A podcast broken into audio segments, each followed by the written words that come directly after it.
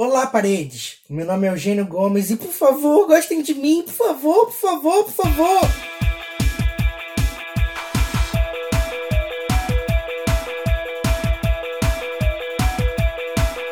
Se tem uma coisa horrível na nossa sociedade contemporânea, bom, não tem só uma coisa horrível, tem muitas coisas horríveis, mas uma das coisas mais horríveis é essa paranoia de aprovação social que a gente tem.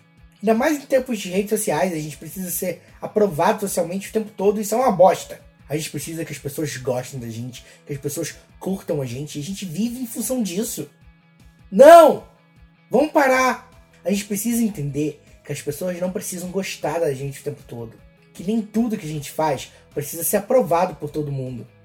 Até porque a gente nunca vai conseguir. Esse é o detalhe mais importante. A gente não vai conseguir ser aprovado por todo mundo, né?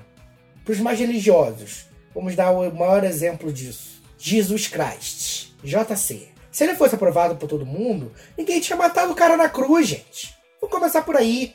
Se o cara tão poderoso, Messias, etc., a pessoa chamava ele de ladrão, de, de, de, de, de falso profeta, ninguém acreditava nele, como é que eu posso enfrentar essa, essa, essa onda de aprovação? Vocês lembram o Chaves, o pobre do Chaves, que era visto como um pobre garoto esfomeado, ladrão, ladrãozinho. Se nem o Chaves conseguiu a aprovação social de todo mundo, embora grande parte do Brasil goste dele, tem gente que não gosta de Chaves, isso é uma coisa errada. Isso é um desvio de caráter real. Não gostar de Chaves, eu desconfio da pessoa. A gente tem que parar de perseguir o certificado fresh do Rotten Tomatoes. A gente não precisa agradar a todos. Na verdade, na verdade, a gente não precisa agradar a ninguém. Para começar. Minto. A gente tem que agradar uma pessoa. Uma única pessoa, exclusivamente. Nós mesmos. A gente tem que se sentir bem com o que a gente faz. É o que importa. Os outros, hum, simplesmente tô nem aí. Agora você deve estar pensando, ah, Eugênio, é muito fácil falar. Quero ver você se sentir rejeitado. Mas a gente se sente rejeitado principalmente porque a gente busca essa aprovação.